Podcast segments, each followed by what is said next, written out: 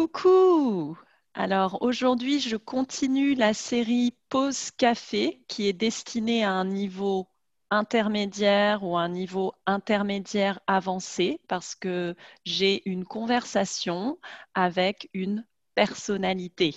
Quand je dis personnalité, ce n'est pas une célébrité, mais pour moi, c'est une personnalité parce que c'est une personne qui est forte, qui est intéressante et euh, avec qui euh, les conversations sont toujours super intéressantes. Euh, et si vous êtes débutant, alors allez sur mon site aliceayel.com et parce qu'il y a un cours spécial pour les débutants, le Baby Stage, pour acquérir le français naturellement. aliceayel.com pour acquérir le français naturellement. Et aujourd'hui, mon invité, ma personnalité, c'est Céline. Bonjour Céline, je suis très très contente. Bonjour Alice, moi aussi. Et donc pour la pause café, Céline, euh, j'aime bien commencer avec la tasse, euh, la tasse spéciale. Oui. Ça c'est ma tasse spéciale, oui. Ouais, elle est ah, très belle. Oui, c'est ma sœur qui me l'a offerte. Et hum, je bois toujours, tous les, tous les jours, je bois mon café dans cette tasse. Et, là, tu bois un café comment alors? Parce que c'est une grande tasse. Hein oui, mais j'aime bien les grands cafés, mais noirs. Mais je remplis pas la tasse. Mais c'est un café noir, toujours, avec un morceau de chocolat noir. Ah, comme moi, oui. Tu ne mets pas de sucre. Oh, hmm, non, pas de sucre. Le chocolat noir, ça suffit. Exactement, et comme moi. Mais moi, j'ai déjà bu mon café, j'ai bu un expresso, un petit café, et maintenant, je suis à l'eau.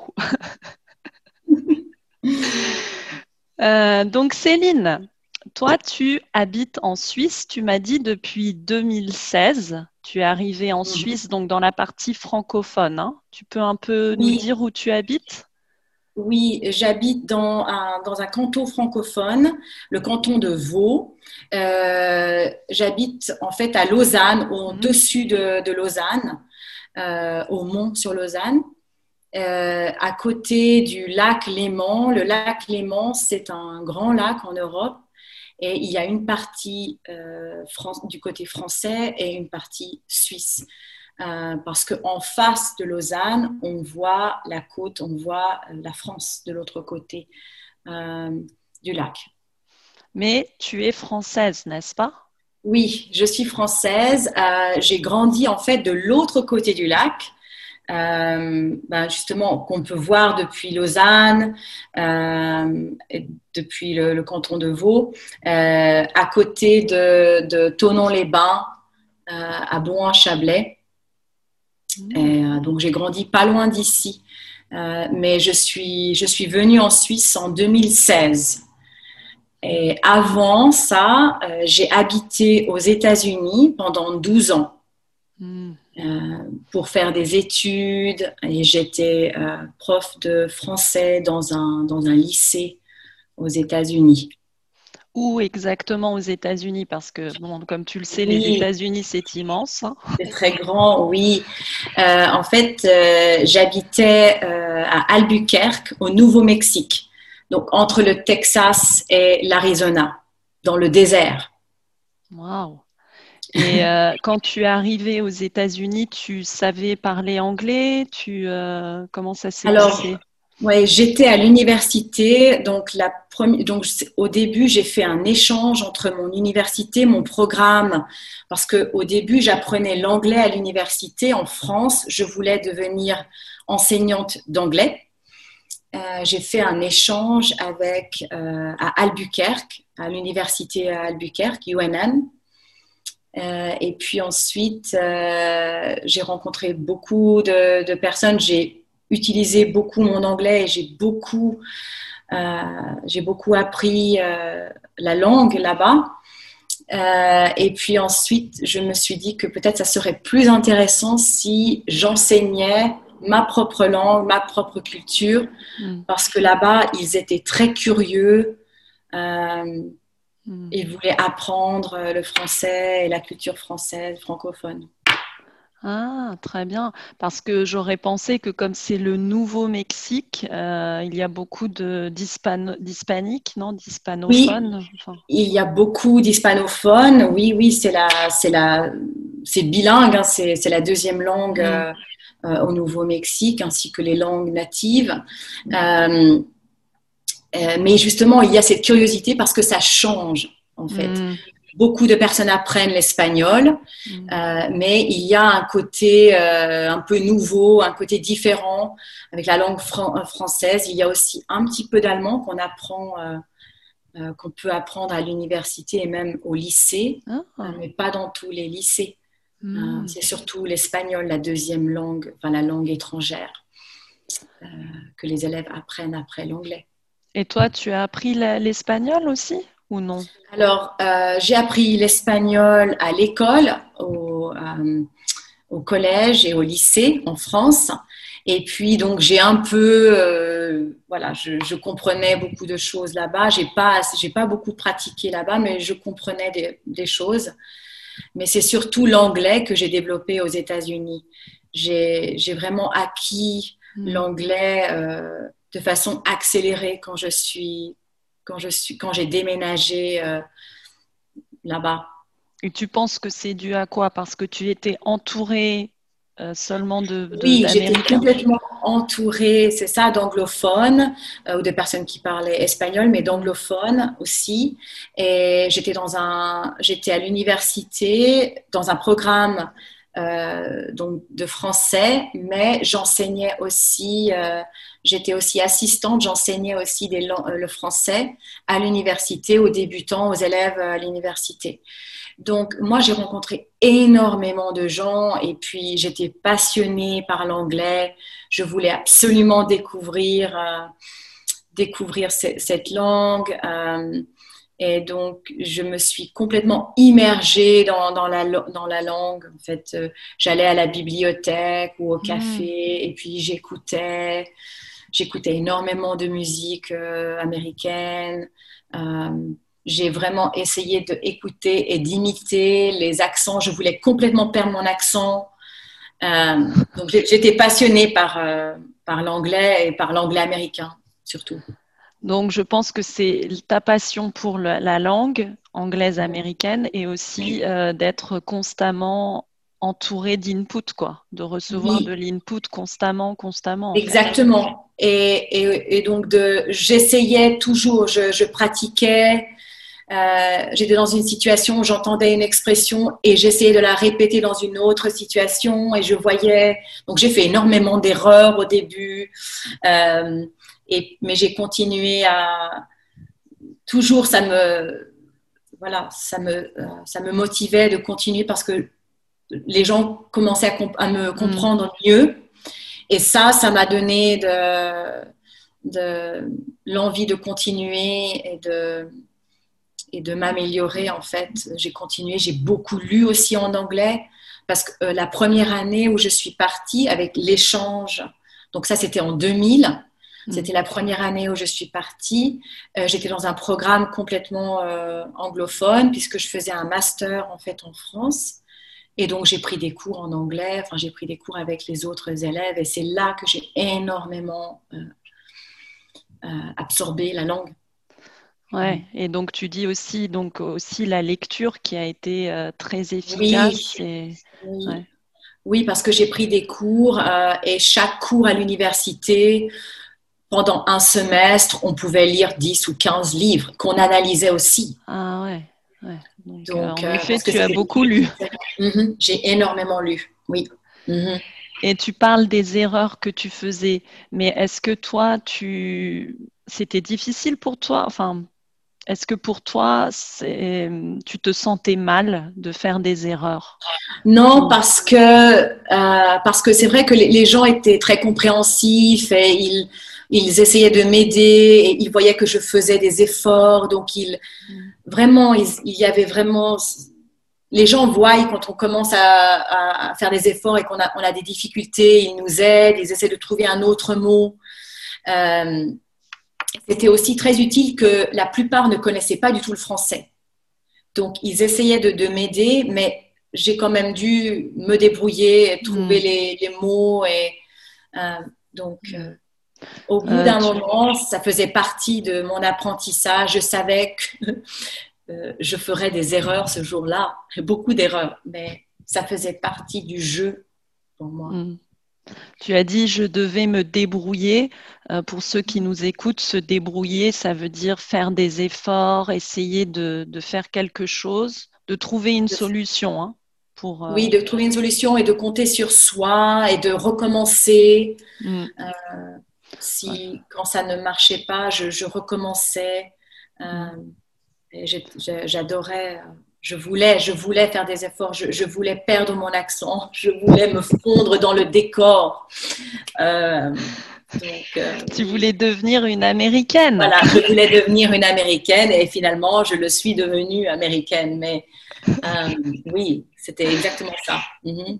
Oui, parce que tu as obtenu la nationalité américaine, n'est-ce pas? Oui, exactement. Oui, j'ai passé 12 ans aux États-Unis et puis je me suis mariée j'ai rencontré un Américain, je me suis mariée avec un Américain. Et donc, comment tu te sens, Céline? Ça, c'est une question, oui. Maintenant que tu parles de ça, tu te sens plus française? Tu te sens plus américaine dans ton cœur? C'est intéressant parce que, ouais, euh, parce que euh, ça fait très longtemps que j'ai pas habité en France, en fait. J'ai habité aux États-Unis avant la Suisse. Et donc, euh, j'ai des souvenirs qui sont plutôt des souvenirs adolescents, des souvenirs de début d'université en France. Et puis, donc, je me sens quand même beaucoup américaine. Mais les sujets, les sujets aussi, parfois, j'ai des traits de personnalité qu'on reconnaît en moi et on, on pense, ah oui, oui, c'est parce que tu es française. Donc, j'ai, voilà, mais comme quoi, par exemple ah, je ne sais pas. Parce que tu râles, tu es Peut-être parce que je me, voilà, peut-être parce que je me plains ou des fois je vois un peu les choses de façon négative. Mais ça, ça a changé aussi aux États-Unis parce que les Américains sont en général, euh, c'est un peu général comme déclaration, mais ils sont très euh, positifs et mm. optimistes et euh, et donc ça, ça a influencé beaucoup sur mon caractère. Mm. Et quand je suis rentrée euh, en, France et en Europe, tout le monde pensait que je souriais beaucoup trop, par exemple. Euh, donc oui, ça c'est, ça restait avec, c'est resté, ouais. ouais c'est vrai, donc on dit que le français est râleur, il râle, ça veut dire il se plaint tout le temps, il est négatif, il n'est jamais content, il ne mhm. sourit pas beaucoup. non, exactement. C'est aussi européen, je pense. Ce n'est pas seulement français, on sourit moins en Europe. Et en Suisse aussi d'ailleurs. Ouais, que aux États-Unis, ça c'est vrai. Moi, j'ai besoin de râler hein, euh, une fois par jour, euh, sinon je ne me sens pas bien. exact. Oui, oui. Oui, oui. Euh, mais, mais oui, ça, ça, ça, m'a changé énormément. Je, je suis revenue, j'étais pas la même personne. Mm. Mm. Et donc, tu es arrivée en Suisse, mais en fait, tu, as, tu es d'origine, enfin, tu es originaire juste de l'autre côté, comme tu as dit, de la frontière. Donc, est-ce que tu as trouvé des différences quand tu es arrivée en Suisse? Qu'est-ce qui oui, t'a choqué? Hmm. bah, Je connaissais déjà la Suisse, enfin, surtout Genève, parce que j'habitais près de Genève, mais je ne connaissais pas beaucoup Lausanne du tout. Euh, et euh, bah, il y a des, des traits euh, différents en Suisse. Ben, il y a beaucoup de règles en Suisse. C'est extrêmement réglementé comme pays. Euh, et ça, c'est plutôt des différences avec, euh, avec les États-Unis ou avec le Nouveau-Mexique. Il y a mm. beaucoup moins de réglementation. Ici, tout est réglé, tout est réglementé. Euh, c'est par exemple l'exemple de, des règles de conduite pour les règles de la, la circulation de routière sont des plus, parmi les plus strictes au monde ici. Mm. ah oui, parmi les plus strictes au monde. Oui, ah oui, il y a énormément de, de contrôles et de, euh, de. Tout est très, très réglementé. Hmm. Tout est réglementé, par exemple, aussi les animaux de compagnie ici. C'est aussi parmi les, les, les choses les plus réglementées dans le monde. Il y a des règles pour savoir pour le bien-être animal ici en Suisse, qui est très très important. Ah. Et, oui, parce que toi, Céline, tu as un petit chien. Oui, oui, oui. Donc j'ai appris beaucoup à propos des, droits et des devoirs, n'est-ce pas, des, propriétaires des animaux. Et par exemple, il y a euh, des lois sur le nombre d'animaux qu'on peut avoir, qu'on doit avoir. Euh, si on veut, par exemple, avoir un poisson, mm. il, y a, il faut avoir minimum deux pour pas qu'il soit ah. seul. Euh, par exemple, ce n'est pas possible d'avoir juste un poisson rouge dans son bocal.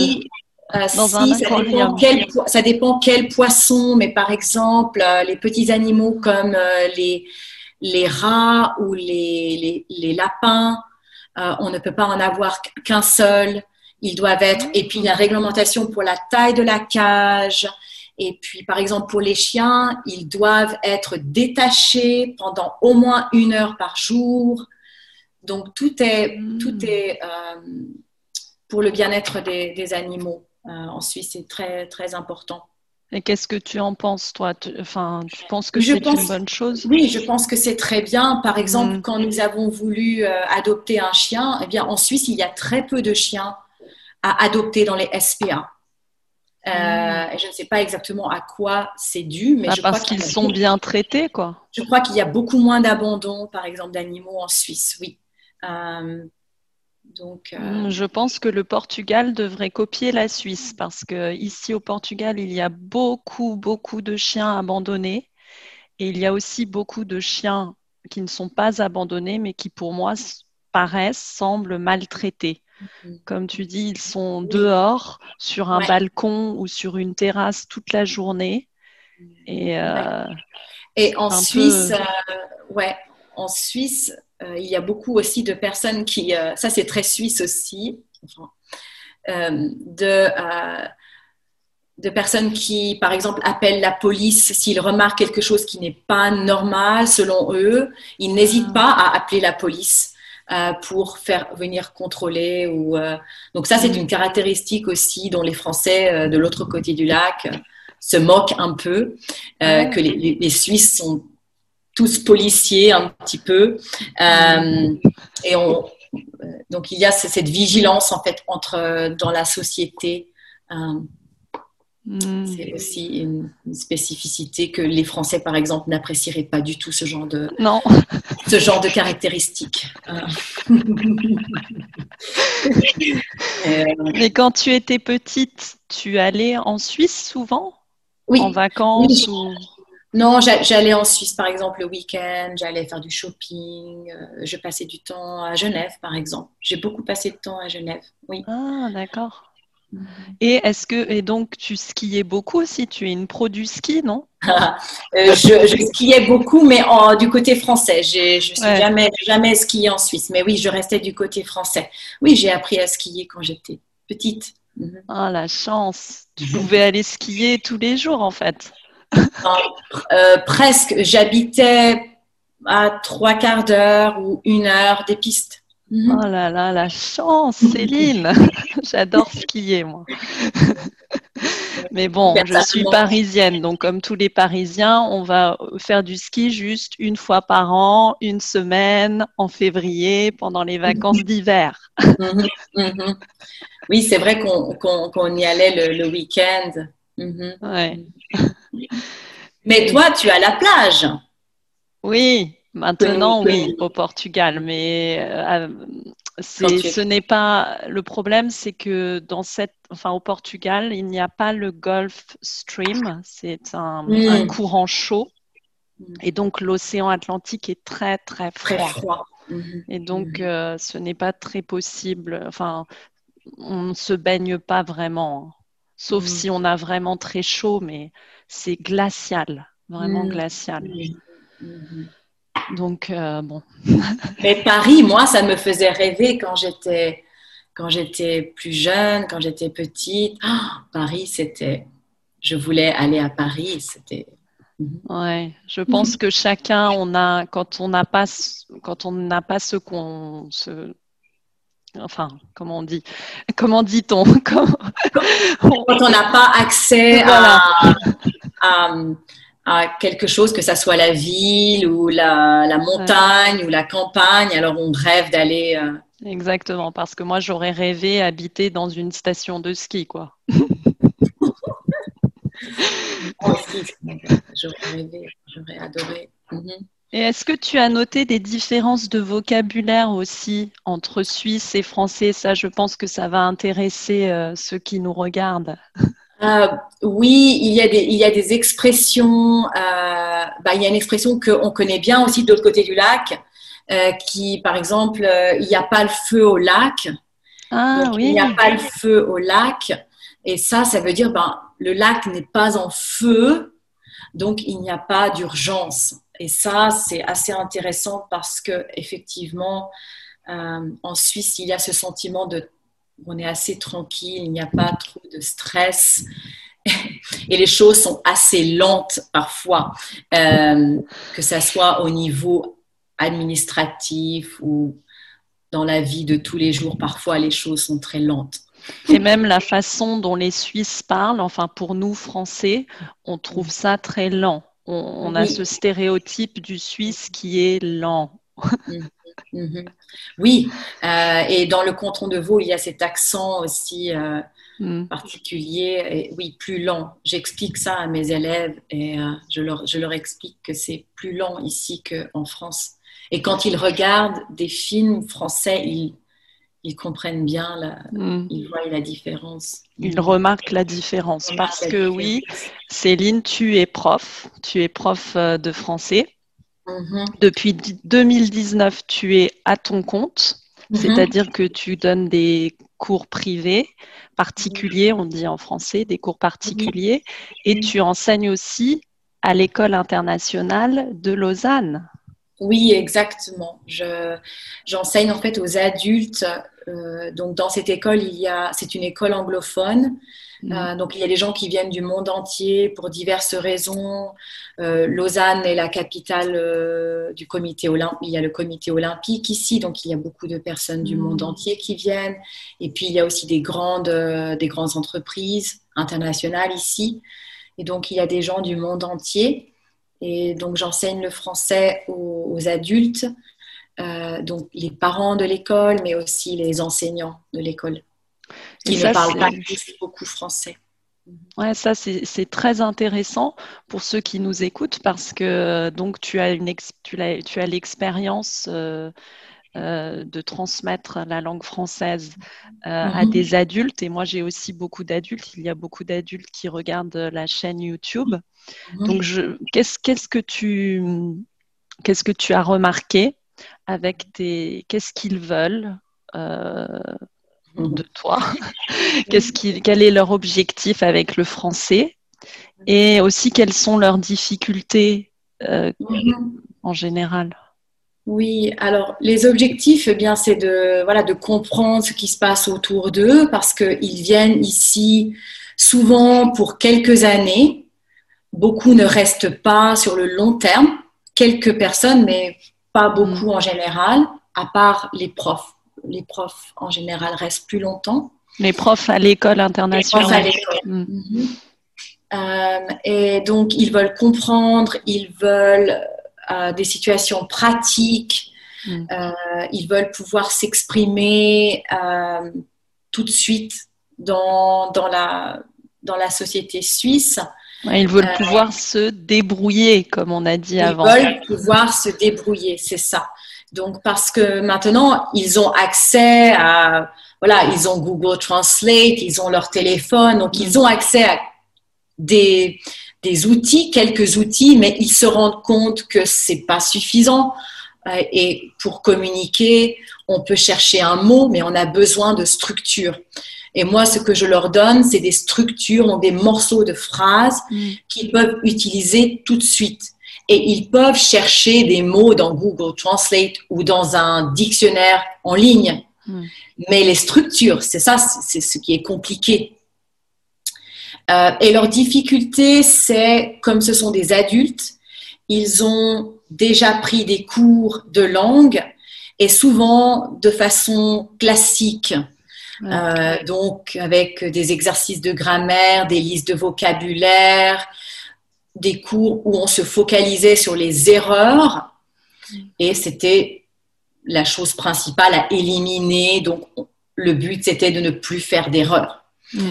Euh, et en fait, euh, ils se rendent compte que ben, finalement, ils n'ont pas beaucoup retenu, ils n'ont pas beaucoup de souvenirs euh, du français qu'ils ont pu, qu'ils ont appris avant ou des autres langues qu'ils ont appris de cette façon. Et donc, et aussi, euh, il y a un, euh, comme ils sont adultes, généralement, ils ont, ils sont, ils ont, ils sont beaucoup plus, ils ont conscience de comment ils parlent et ils, euh, ils sont assez réticents à faire des erreurs à, l'oral hmm. parce qu'ils se concentrent sur comment est-ce que moi je parle français et ils se comparent avec des francophones, les Suisses par exemple, et ils veulent parler comme les Suisses.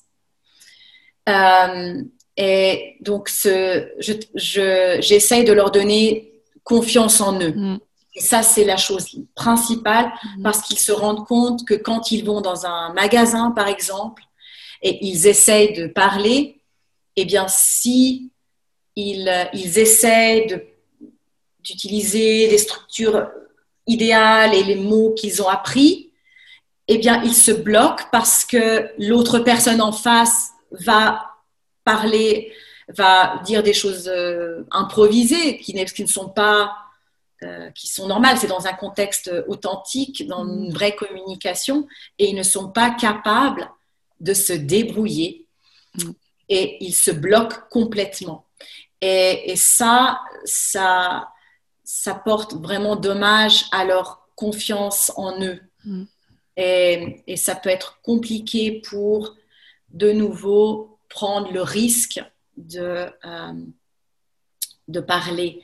Et tu en parles dans, euh, dans tes vidéos hmm. que euh, l'idéal, c'est de, euh, d'avoir confiance en soi et de, et de ne pas avoir peur de parler, de ne pas avoir peur de faire une erreur. Ouais, tu as soulevé un point important, la confiance en soi. Et comme tu as dit avant, avec ton expérience aux, aux États-Unis, toi, tu n'avais pas peur de communiquer et en fait, les Américains étaient tellement contents que tu fasses un effort que euh, les erreurs leur importaient peu, je pense. Oui, et ça, c'est une petite différence avec la société suisse ou même euh, française. C'est que parfois, euh, bah, les Suisses ou les Français sont beaucoup plus directs donc, il y a beaucoup, euh, il n'hésite pas à dire non. Donc, est-ce que vous parlez anglais? Il y a, c'est beaucoup plus abrupt parfois les conversations et ça peut bloquer vraiment les, étudiants. Donc, on parle aussi de culturellement, euh, pour un Suisse, c'est tout à fait normal de dire non et de pas donner d'explication, de pas essayer de rassurer la personne. et souvent, mes élèves me disent que les Suisses, quand ils entendent qu'ils font des erreurs ou qu'ils parlent avec un accent, ils essayent de parler anglais. Hmm.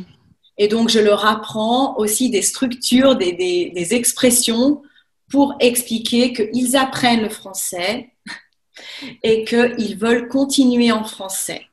Mais c'est vrai que les Français ou les Suisses, j'ai l'impression que on a une idée de comment le français doit euh, la sonorité, comment le, comment le français doit être parlé. et, euh, et ça, euh, c'est difficile d'aller au-delà hmm. de ça pour mes élèves et de dire à mes élèves que même si le mot n'est pas bien prononcé, l'important, c'est que la personne en face ait pu, qu'on a pu communiquer le message. Hmm. Euh, Mais, Mais euh, c'est vrai que c'est un. Je pense que ce n'est pas un problème seulement français, ou c'est vrai que l'anglais maintenant est devenu la lingua franca, la, la langue d'échange et dans le monde. Oui. Et donc, euh, dès que on a des difficultés, hop, on passe à l'anglais. Moi, j'ai vécu ça en Allemagne quand j'ai habité en Allemagne. Mhm. Euh, dès que j'essayais un peu de parler allemand, mais dès que euh, la conversation passait à un autre stade et que je ne mhm. pouvais pas continuer ou je ne comprenais pas, hop, mhm. on passait à l'anglais parce que tout le monde parle anglais. Et c'est vrai que bon, ça c'est un peu un problème euh, de nos jours, je dirais. Mhm. Oui, exact. Donc, euh, et quelles sont les expressions donc que tu donnes à tes élèves? Tu peux donner un exemple d'une expression pour euh, continuer la conversation en français? Oui, bah, je leur explique comment dire, euh, comment expliquer. Ben, J'apprends le français hmm. euh, depuis. Ah je suis donc expliquer leur situation parce que parfois ils se rendent compte que juste de dire ça, de dire j'apprends le français. Euh, je, veux, je voudrais continuer la conversation en français. Juste des petites phrases comme ça donnent le message aux Suisses qu'ils veulent continuer, qu'ils veulent essayer et de leur demander d'être un peu plus patients avec eux. Ouais.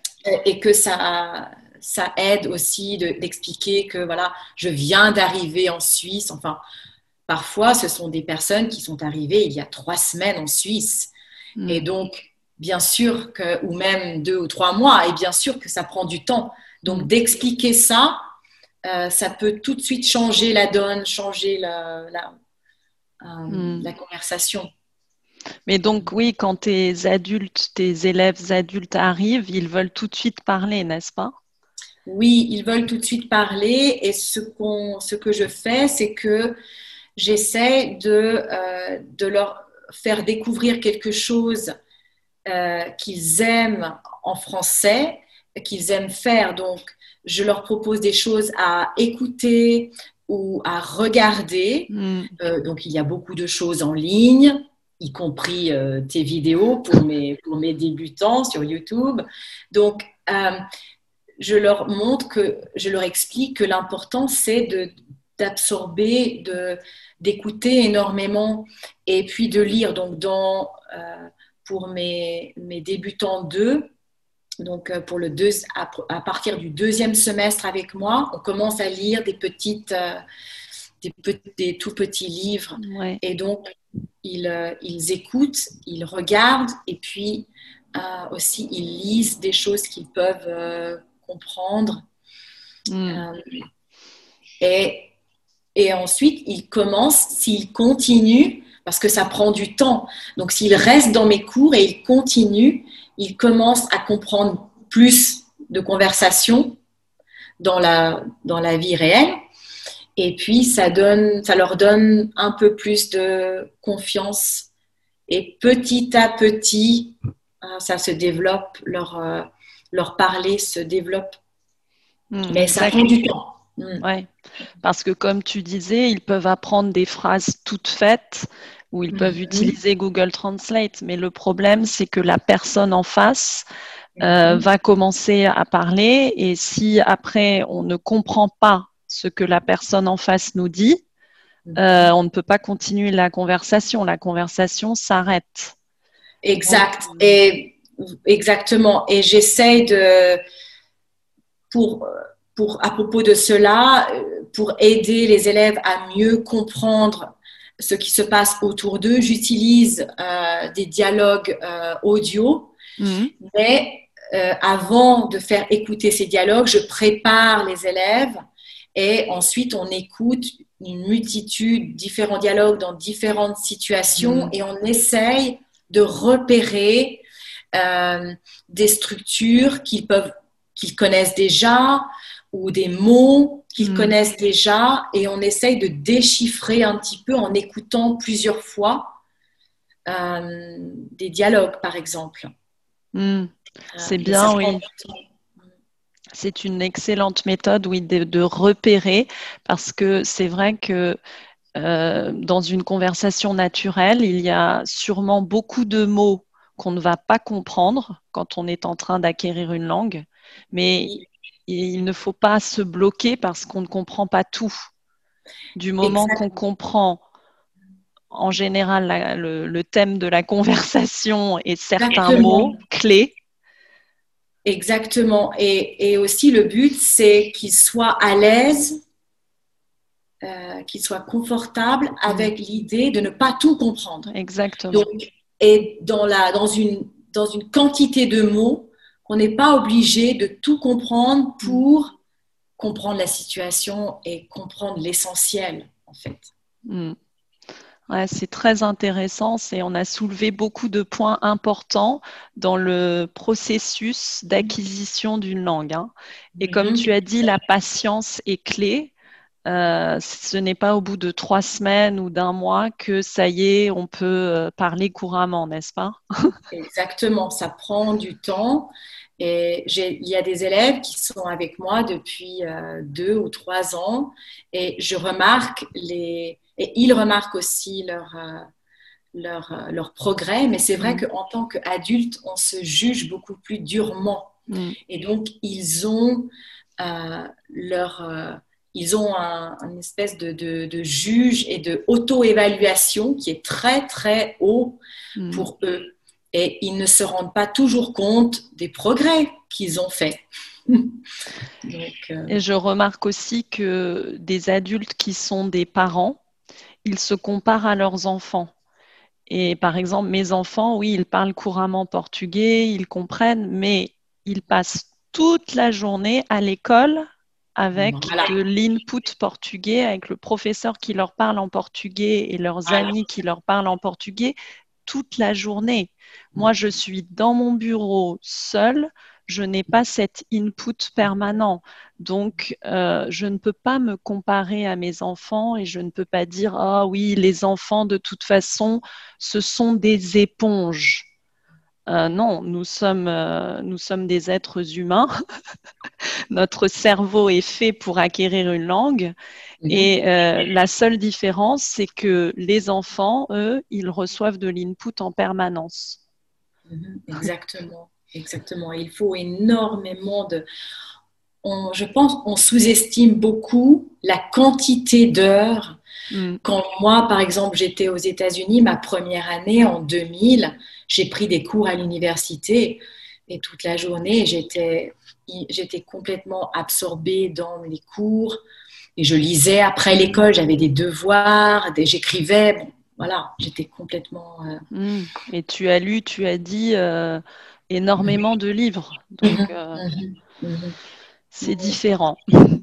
Ben, merci beaucoup, Céline. C'est vraiment très stimulant. C'est une conversation stimulante. Et j'aime bien terminer avec, justement, on parle de lecture. Hein. La lecture, c'est tellement efficace pour acquérir une langue. Est-ce que tu as un livre Il y a un livre que tu, en particulier, qui t'a marqué? Peut-être un livre récent ou un livre euh, dans le passé, ou pas forcément un livre en français, hein. n'importe quel livre que tu, euh, qui t'a marqué. sans hésiter, c'est le livre probablement le plus long que j'ai lu. J'ai lu ça pendant un été quand j'étais adolescente, Les Misérables. j'ai commencé, j'ai commencé au début de l'été. Bon, les vacances d'été durent euh, deux mois, deux mois et demi. J'ai commencé au début et je me suis complètement perdue dans ce roman. Et j'ai complètement adoré et j'ai voulu finir tout, tous les, tomes. Euh, et c'est une des choses, enfin, l'écriture de, Hugo, c'est une, euh, une, des écritures qui m'a le plus marquée et puis ensuite, ça m'a donné envie de lire plus de choses sur lui et de ses écritures. Euh, donc, pour le français, oui, c'était une des lectures les plus marquantes pour moi. J'avoue que moi, je n'ai pas réussi à le lire. Ben, quand on est dedans et qu'on est absorbé et qu'on veut savoir ce qui se passe, mais c'est vrai qu'il y avait des moments qui étaient longs. il y a des descriptions un peu longues. Hein. Mais moi, j'ai complètement adoré. Et donc, j'ai euh, fini les tomes, mais c'est vrai que c'était. Euh, Il y a combien de tomes déjà? Trois ou quatre. Ouais.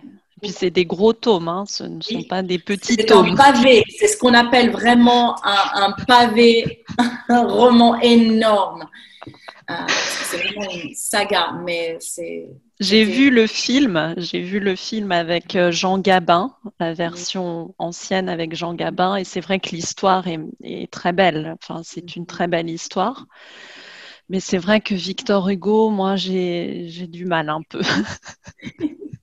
Mais maintenant, bah, je, je lis d'autres choses. euh, Je lis plus Victor Hugo, mais ça, c'est une des choses qui m'a le Oui, oui. marqué. Et il y a des versions pour les, les apprenants en français. Il y a des Oui. versions simplifiées hein, des Misérables.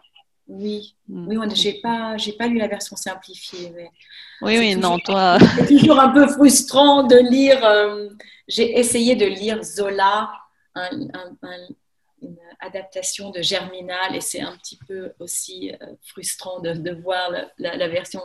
C'est Mm. compliqué de, de raccourcir un livre. mais- Oui.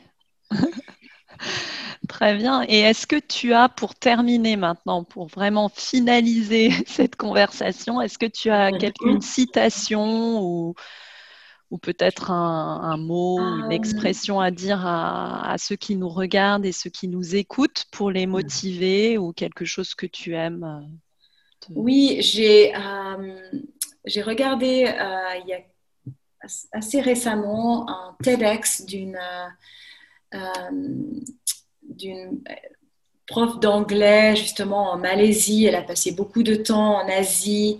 Euh, elle s'appelle Mariana. Euh, Mariana Pascal euh, et elle est experte en communication interculturelle et elle explique, c'est très intéressant son TEDx, elle explique effectivement, euh, à- enseignant, elle, enseigne, elle enseignait l'anglais aux, aux, aux- aux Malais- aux Malaisiens. Mm. Elle expliquait qu'ils avaient l'idée, en fait, ils se focalisaient complètement sur eux et ils perdaient vraiment leurs moyens quand ils essayaient de communiquer. Et elle, elle a, elle a, elle a démontré dans cette, dans cette vidéo de façon très, très intéressante avec des, avec des histoires. Elle a expliqué en fait que l'anglais, et on peut bien sûr euh, intervertir n'importe quelle langue, mais le français en particulier, ce n'est pas un art à maîtriser, mais c'est un outil à utiliser pour atteindre un but. Et que en fait, eh bien, l'anglais, eh bien, c'est la langue de, c'est la langue des apprenants. Elle n'est pas réservée à un, un club d'anglophones qui parlerait un anglais idéal. Et j'ai trouvé ça très intéressant euh, pour le français parce qu'effectivement, parfois, on a l'impression que voilà, il y a une sorte de français qui est le français idéal. Et, et je suis tout à fait d'accord avec, euh, avec Mariana euh, en disant que eh bien le français, euh, voilà, c'est c'est un outil et que le principal, l'important, c'est de fo- se focaliser sur la personne avec qui on communique pour communiquer un message euh, et de ne pas se focaliser sur nous, les erreurs qu'on fait, comment est-ce que notre accent est, mais vraiment de se communiquer, de, se, de se concentrer sur la personne avec qui on essaye de, d'échanger un message. Et j'ai trouvé ça euh, très inspirant. Mes élèves ont été inspirés d'entendre ce, cette, euh, de regarder cette vidéo et de, de, réaliser que oui, en effet, quand ils sont bloqués, c'est que souvent, ils sont en train de se regarder de l'extérieur et mmh. Tu fais ces erreurs et tu devrais savoir déjà le passé composé, l'imparfait. Mmh.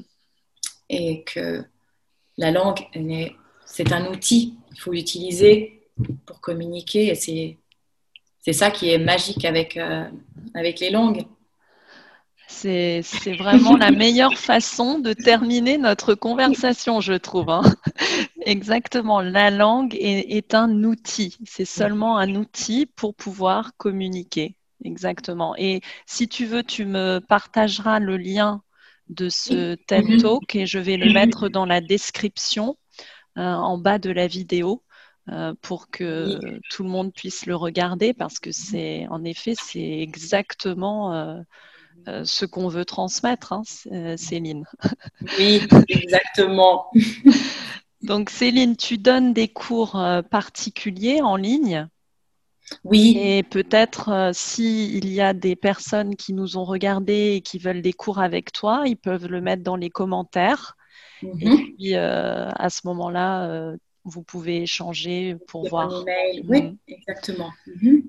Très bien, merci beaucoup Céline, c'était vraiment un, grand plaisir euh, de te parler. Merci de, de m'avoir invité. Merci beaucoup. merci et euh, merci à tous. J'espère que vous avez apprécié cette conversation et que ça va vous motiver à, à, continuer d'acquérir le français et à ne pas avoir peur de faire des erreurs, à ne pas avoir peur, à prendre confiance en soi Hein, je pense que le, mot-clé, enfin le, concept de, notre conversation, c'est avoir confiance en soi, ne pas avoir peur et utiliser la langue française comme un outil pour communiquer avec euh, des personnes francophones.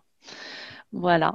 Merci beaucoup et à bientôt, à la semaine prochaine. Au revoir.